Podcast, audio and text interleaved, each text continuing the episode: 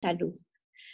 La fisioterapia es un proceso de duración limitada y con un objetivo definido, encaminado a permitir que una persona alcance un nivel físico, mental y social óptimo, proporcionándole así los medios para modificar su propia vida. Ofrecemos a quienes por diversas circunstancias han visto afectada su movilidad, a quienes presentan dolor en forma continua o esporádica, a quienes han adquirido una discapacidad por accidente o enfermedad y a quienes deseen obtener un estado óptimo de salud previniendo lesiones, kinesioterapia, electroterapia, ultrasonido terapéutico, láser terapéutico, infrasonido terapéutico, fototerapia, estimulación e intervención temprana, terapia ocupacional cardíaca y rehabilitación deportiva. El masaje integral promueve la salud, mejora las funciones corporales, proporciona relajación y bienestar, mejora el aspecto externo de las personas, disminuye el cansancio, proporciona seguridad y confort, disminuye la tensión muscular y nerviosa, previene enfermedades y contribuye al tratamiento de las mismas. Algunas de las modalidades de masaje que ofrecemos son masaje relajante, masaje sueco, drenaje linfático, reflexología podal y masaje deportivo. En cuanto a la nutrición, mientras la mayoría de los profesionales en nutrición se enfocan en calorías, carbohidratos, grasas, proteínas, restricciones y listas de lo bueno y lo malo, en Geishat trabajamos en crear una vida más feliz y sana, de una manera flexible, divertida y libre de exigencias inalcanzables. Guiamos a cada persona para que encuentre la dieta y el estilo de vida que mejor le funcione, ayudándole a hacer cambios que se integren poco a poco, permanentemente a su vida, que le permita alcanzar una salud y nutrición óptimas. En el coaching de salud se ayuda a las personas a resaltar ideas, respuestas, conociéndose a sí mismas en lo físico, lo emocional, mental, espiritual, social, profesional, laboral y económico. Los servicios de fisioterapia, masaje integral, nutrición y coaching de salud se prestan actualmente en nuestra institución aliada Fisio and Wellness, Centro de Rehabilitación. Bien, para nuestra sesión de hoy contamos con la valiosa aportación del fisioterapeuta deportivo Miguel Ángel Márquez Torices. Él es licenciado en fisioterapia por la Universidad del Valle de México, tiene el grado en fisioterapia por la Universidad Europea de Madrid, España, y el grado de máster en terapia manual ortopédica por la Universidad de Zaragoza, España. Cuenta con certificaciones en fisioterapia miofacial, punto gatillo y función seca, fibrólisis diacutánea, diagnósticos mecánicos y terapia de columna lumbar, torácica y cervical, técnicas en terapia manual del cuadrante superior e inferior, espinal y periférico, electrólisis percutánea terapéutica, neurodinámica clínica de cuadrante superior e inferior, ecografía funcional, acondicionamiento a baja presión, aplicaciones clínicas avanzadas y deportivas del vendaje neuromuscular, instrucción de terapia de ondas de choque radial, formación y actualización docente en ciencias de la salud, soporte básico de vida y en FIFA Football Medicine. En la actualidad es fisioterapeuta del primer equipo del del Club Universidad Nacional AC Pumas y coordinador del área de fisioterapia, fuerzas básicas en el mismo club, promoviendo la rehabilitación y prevención de lesiones deportivas y la atención inmediata en campo a jugadores de primera división, así como la gestión de tratamiento de los fisioterapeutas de fuerzas básicas. Es fisioterapeuta del Comité Olímpico Mexicano, donde colabora en el área de fisioterapia y en proyectos interdisciplinarios académicos. Participó como fisioterapeuta en los Juegos Panamericanos de Lima, Perú, en el año 2019. Es profesor de asignatura en la Universidad Nacional Autónoma de México y coordinador de servicio social del alumnado de la licenciatura en fisioterapia. Y bueno, pues queda con ustedes Miguel Ángel Torices, Márquez Torices, perdón.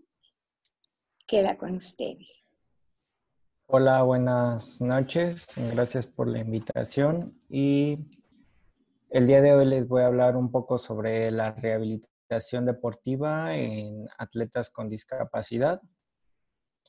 Antes de entrar eh, específicamente eh, en, el, en, el, tema como tal, vamos a ver una cierta eh, introducción de las diferencias entre eh, estas dos ramas, que es la parte deportiva y la parte de los, deportistas, de los deportistas paralímpicos. Entonces, eh, tienen una visión eh, muy similar, solo que tiene ciertas características que, lo, que se distinguen. Dentro de esta visión tenemos dos funciones. La primera es que se define quién es elegible para competir en el paradeporte y quién, y quién puede ser un paraatleta. Y la segunda es agrupar a los atletas en clases deportivas que van a controlar el impacto de la discapacidad en el resultado de la competencia y asegurar que la excelencia deportiva determine qué atleta o equipo vence finalmente. Bueno, dentro de todo esto, los sistemas de clasificación para los paradeportes van a proporcionar un marco único que permite a los paratletas demostrar que el rendimiento deportivo a un nivel de alto rendimiento o de élite es un, un concepto relativo y que para lograr la excelencia en el, en el contexto de una deficiencia física, sensorial o intelectual significativa es de una manera inspiradora.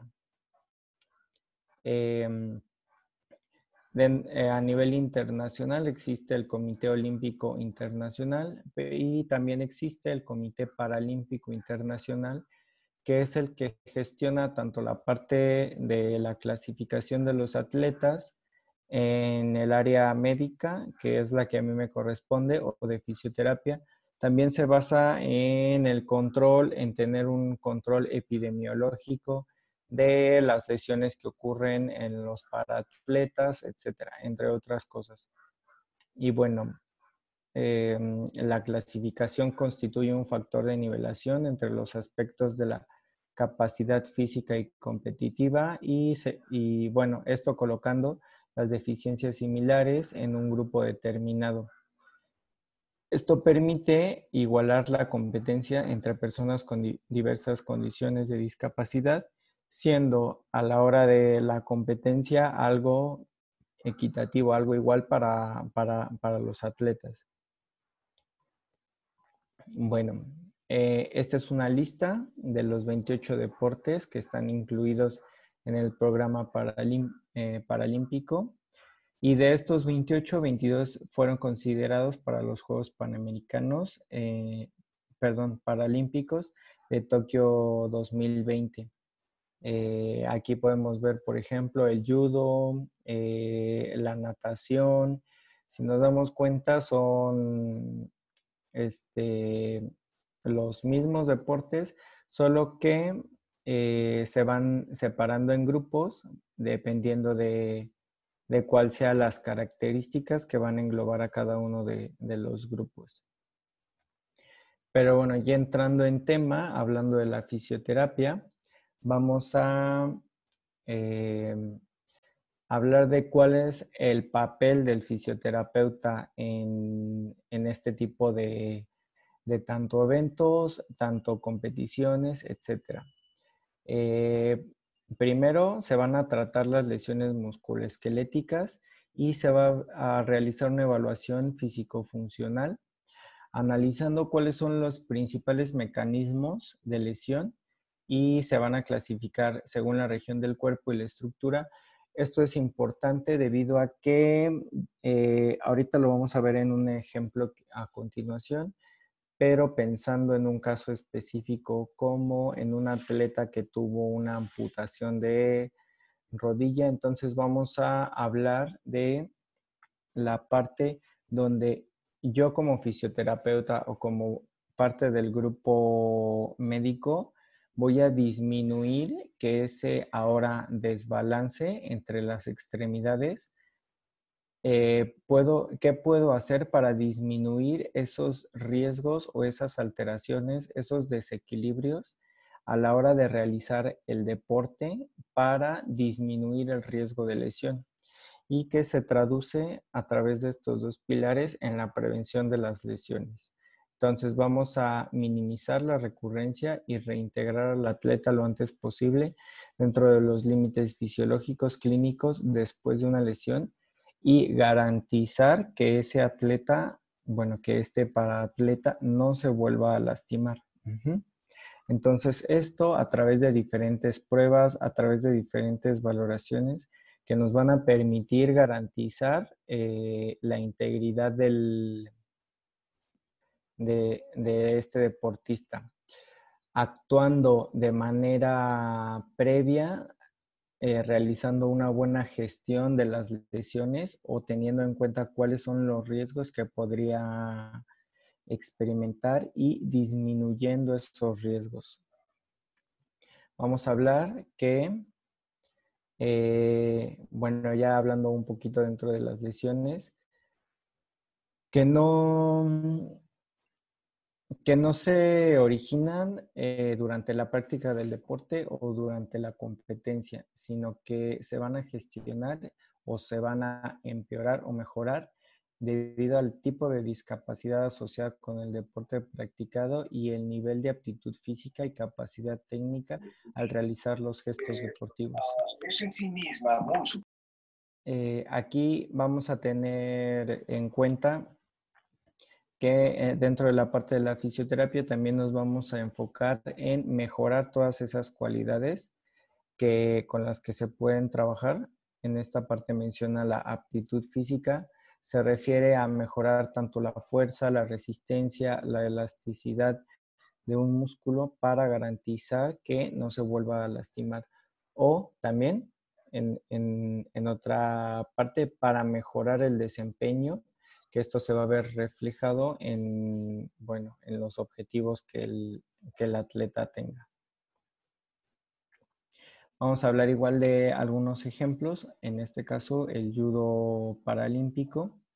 Y bueno, eh, esta información se tomó de, de, unos artículos que mencionan lo, bueno, la incidencia de las lesiones en, en el judo y la alta prevalencia son en atletas con, eh, con lesiones, eh, perdón, sí, justo esto, con lesiones en el hombro, que es el más, el más lesionado. Si, si nos damos cuenta, es muy parecido eh, a través de la biomecánica y de los gestos deportivos que ocurren al basarse en un deporte de contacto, que esta articulación sea la misma en un deporte paralímpico como en un deporte olímpico, vamos a, referirlo así. Entonces, vamos a hablar que en, que en ciertos deportes la diferencia no, e, no es, este, por así decirlo, eh, importante, debido a que las lesiones se van a tratar de una manera muy similar. Si tiene una esguince o una ruptura de, algún, de algunas fibras musculares del hombro, a través de los medios físicos, algunas cosas que mencionaron al principio de la introducción, vamos a mejorar la capacidad del tejido de recuperarse por sí solo y poder este, regresar al deporte lo más, lo más, lo más rápido posible.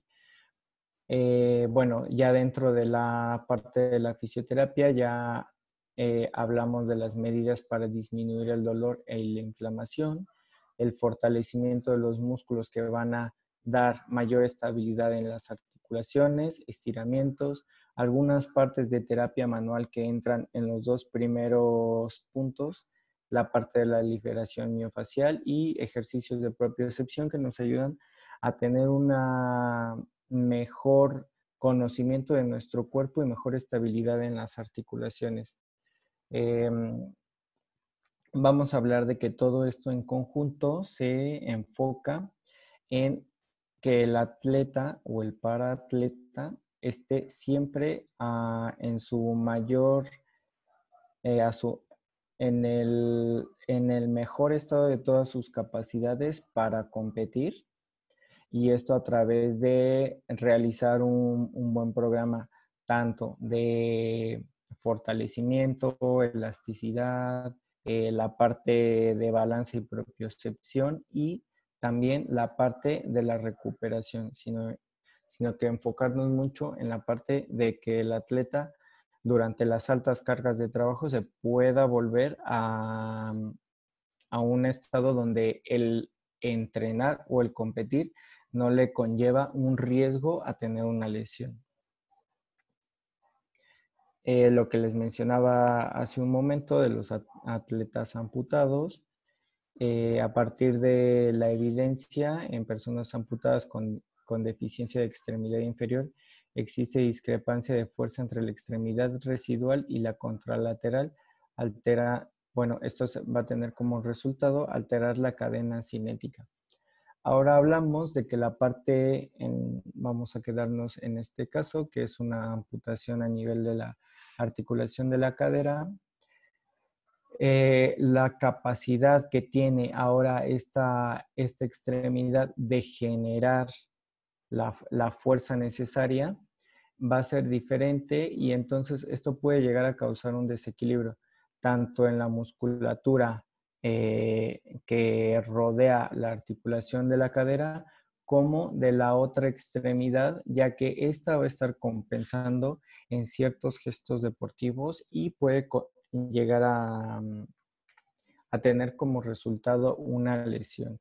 Entonces, la labor del fisioterapeuta ya no es tanto en estar pensando en todo lo que vamos a tener que hacer, para recuperar este músculo lastimado, diga eh, un ejemplo, ¿no? Sino en qué, qué cosas, qué métodos de evaluación, qué métodos de prevención se pueden utilizar para que no llegue a lastimarse. Entonces, así vamos a ahorrar tanto recursos eh, refiriéndonos a tiempo, recursos económicos a nivel de tratamientos, etcétera. Y la única, bueno, y ambos nos vamos a ver beneficios, pero el, sujeto en este caso que más beneficios va a tener, pues va a ser el atleta, porque no va a tener pausas en su entrenamiento, va a seguir entrenando hasta lograr un mejor rendimiento y eso se va a ver reflejado en diferentes tipos de, logros. Em, lo que les mencionaba, en los atletas ah, amputados con deficiencia de extremidades superiores y la compensación por la pérdida de movimiento y función de la extremidad faltante, va a haber una demanda del brazo contralateral, en este caso vemos que es el izquierdo, y esto va a potenciar una lesión musculoesquelética, que es lo que les mencionaba. Entonces hay que ver todas las, las este, estrategias para que el riesgo de lesión para gestionar esa, esa lesión latente que ahora va, a existir y minimizarla. Y vamos a seguir, eh, seguir hablando de que si existe este, esta diferencia entre las extremidades, es eh, importante pensar no solo en la extremidad, sino también pensar en todo lo demás que podemos trabajar para mejorar todo, todo este tipo de, de, no, quedarnos solamente en la extremidad, sino en un complemento, sino hablar de toda la, el cuerpo, por así decirlo. Si tiene un, un riesgo de sufrir lesiones en el hombro, bueno, lo podemos compensar fortaleciendo la región del tórax, incluso la zona abdominal que le va a ayudar a controlar mejor la postura y tener una mejor eh, dispersión de la fuerza en ciertos movimientos.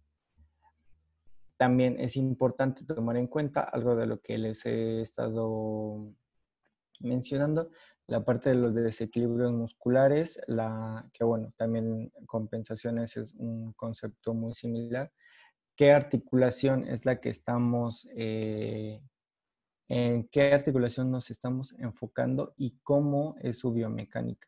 Si tenemos en cuenta eh, estos tres factores, vamos a poder realizar un buen programa para disminuir el riesgo de lesiones y no vamos a tener eh, y vamos a tener una incidencia menor.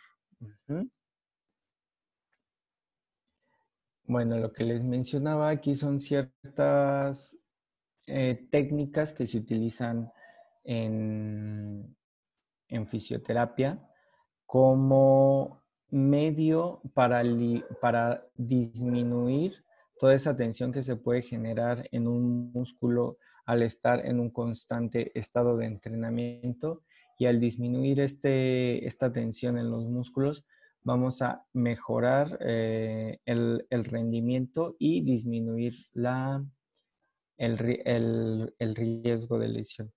Eh, aquí hay algunos ejemplos como las técnicas de manipulación de tejidos blandos, que es como la parte eh, manual del masaje funcional, de eh, liberación de puntos gatillo miofaciales, tener en cuenta que la articulación se tiene que tratar, hacer algunas tracciones, la parte postural, corregir la, postura, y también esto, enseñar la manera correcta en la que va a realizar el ejercicio.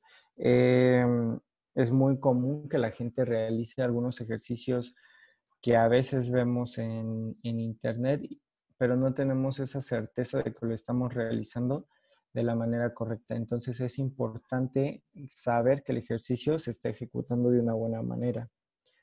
La parte de la liberación miofacial se refiere a lo que ya les mencioné, pero aquí se hace énfasis en la parte contralateral. Y bueno, dentro de las conclusiones, el papel del fisioterapeuta es permitir que los atletas se desempeñen dentro de los límites de su lesión, que el nivel y tipo de deporte requieren una comprensión de las lesiones deportivas más comunes para conocer el tipo de demanda que el fisioterapeuta debe atender durante la competencia, que es lo que les mencionaba, conocer bien todo el entorno que va a estar... Em, englobando al, al paradeporte y también tener el conocimiento sobre la lesión y que es el primer paso para la parte de la prevención, que es algo que les he mencionado, y la atención inmediata en, dentro de la parte de la fisioterapia y la rehabilitación. Pero bueno, esta fue una ligera introducción de, bueno, algunos temas en específico y el papel del fisioterapeuta en el deporte paralímpico. Y bueno, se los agradezco y si tienen alguna duda en específico, aquí les dejo mi correo electrónico, me lo pueden mandar y con gusto se los voy a, responder. Si quieren hacer alguna pregunta acerca de lo que acaban de, Ah, creo que ya empezaron las preguntas. Miguel Ángel, ahorita te voy a decir cuál es la primera, sí. Dice, ¿qué formación requiere un fisioterapeuta deportivo? Eh, ah, ok, ok. ¿Qué formación requiere? Bueno, este la parte de, de la fisioterapia deportiva no se separa de la, del, bueno, para mí es eso, que, que nunca se separa de la base, que es este, la parte de ortopedia. La única diferencia es que tenemos a un, por así decirlo, un atleta o un paratleta que tiene unos objetivos específicos. Y entonces vamos a ir, vamos, eh, es que es como que escucho mi voz, entonces no sé si... Sí, estamos escuchando bien. Ah. Es que yo, como que yo vuelvo a escuchar mi voz, como que la escucho con eco. No sé si le pueden bajar al... O bueno, voy continuando a ver si lo pueden ir viendo.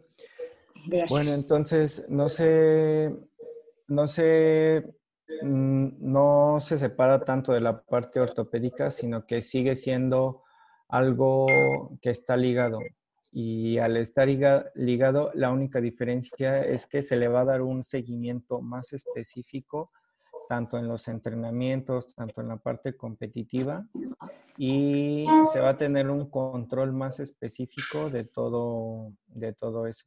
Entonces, la única formación, eh, por así decirlo, eh, necesaria es conocer a la perfección toda la parte ortopédica, biomecánica y anatómica, eh, conocer cuál va a ser la, la fisiología que va a seguir el cuerpo humano durante una lesión y, bueno, conocer bien el deporte al cual vamos a estar, por así decirlo, con el cual vamos a estar trabajando para saber cuáles son los gestos que pueden provocar una lesión o, y así minimizar esos riesgos.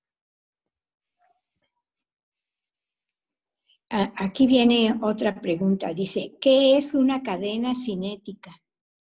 Ok, bueno, en esa parte habla de que todos los músculos trabajan en ciertos en, en cierto equilibrio. Entonces, al haber una activación de la parte anterior, como vamos a hablar, hablar de, un músculo, del músculo pectoral, de la parte posterior tiene que haber una, ese músculo se tiene que relajar para poder mover bien el músculo. De eso se trata. Si no existe ese equilibrio entre esa parte de las cadenas musculares, tanto anteriores como posteriores, no se va a dar un movimiento armónico y no se va a tener, este, por así decirlo, el el movimiento en su máxima expresión. Entonces esto puede, si no se realiza de una manera correcta, puede conllevar a una lesión. A ver, aquí viene otra. Dice, ¿a qué te refieres con el gesto deportivo o de movimiento? No lo entiendo bien. Ok, bueno.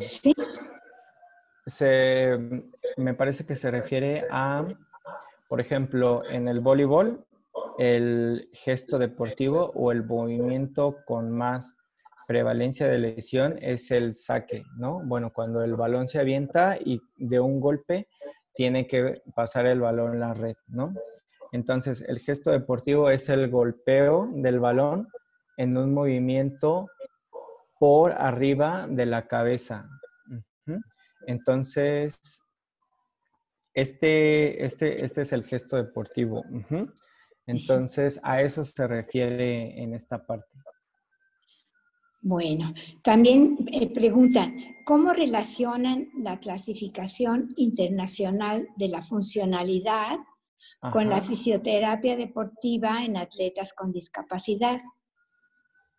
Ok, mira, yo la verdad no me baso tanto, o sea, como 100% en la CIF, sino que trato de, ya adaptado al deporte, saber cuál es la, o sea, con lo que se cuenta y a través de eso, con lo que se tiene, potenciar todo eso basado en más o menos un poquito lo que mencioné antes, la parte del gesto deportivo, ¿no? Un movimiento ya más específico porque está más encaminado, no, no sé si me explique, pero aún a la parte del deporte en sí.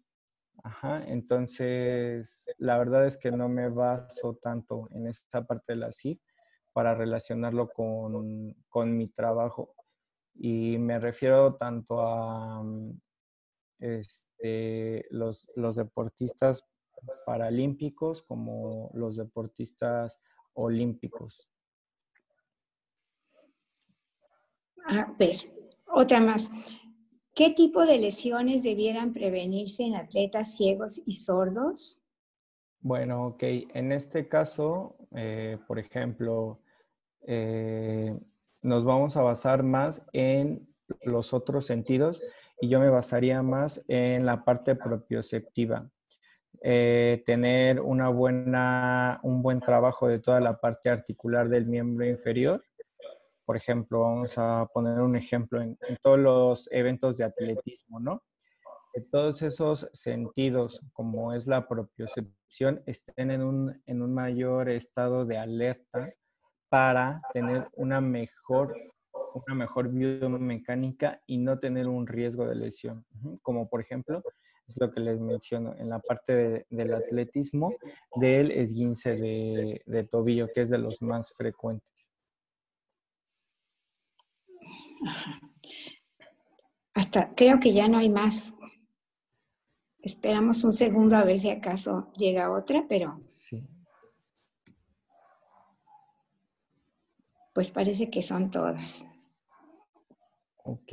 Tienes una felicitación. Ah, pero también hay otra pregunta, dice, en personas con discapacidad intelectual, ¿qué tipo de lesiones? Supongo que, ¿qué lesiones pueden considerarse importantes? Ok.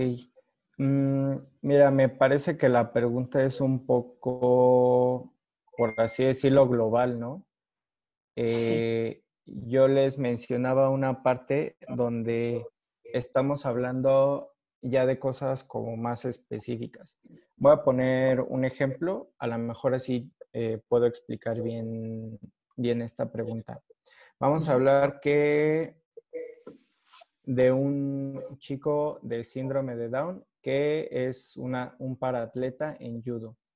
Ajá. Entonces vamos a hablar que debido a la, a las características de este síndrome va a tener una laxitud en los ligamentos un poco diferente. Ajá. Entonces, la mayor eh, incidencia de lesiones en este caso pueden ser de carácter ligamentoso. A lo que me refiero es que a lo mejor en esta pregunta estamos quedando un poquito más como generales eh, y, podríamos como a lo mejor y ser más específicos pero les repito, dependiendo de cada disciplina y de, por ejemplo, eh, el grado de discapacidad, etcétera, vamos a tener como ciertas características que, a las cuales vamos a, a tratar. Bueno, dice, ¿cómo puede iniciarse la práctica deportiva competitiva entre personas con discapacidad? Bueno, mm, a lo mejor y aquí yo les estoy hablando de una parte del alto rendimiento, pero pues cualquier persona eh, teniendo como un grupo que lo oriente de una manera correcta, me estoy refiriendo a que no por ver un video, a lo mejor en, internet de alguna, este, de algún ejercicio, etcétera, a lo mejor digan, ah, bueno, yo quiero hacer esto y ya empiece a hacerlo, ¿no? sino que si, si una persona con discapacidad tiene el interés de adentrarse en un deporte que le gusta, pues que se asesore de la, de la parte tanto médica como de un, de un fisioterapeuta para saber qué pasos o qué procedimientos tiene que seguir para poder llegar al objetivo, que en ese caso es la práctica del deporte que a él le gusta. Vamos a quitar esa parte de competitiva, sino que al final eh, pues hay gente que quiere hacer deporte y no precisamente para competir, sino pues porque le gusta, por su salud, etcétera. A ver, una más. ¿Qué opinas de las competencias deportivas donde participan personas con discapacidad a la par de personas sin discapacidad? Eh, bueno, me parece una, mm, una forma en, la que un grupo se, puede integrar de una manera correcta, eh, aunque no sé, no sé si se refiere a una competencia donde va a haber como una premiación, etcétera. Pero bueno, yo creo que como una, una parte donde todos nos podemos incluir, pues, no es una mala práctica o no sé a qué se refiere esa pregunta, pero bueno, yo lo veo como algo, bueno, siempre es bueno incluir a todo tipo de, de personas, ¿no? Me refiero de diferentes sexos, de, diferente, de diferentes condiciones, etcétera.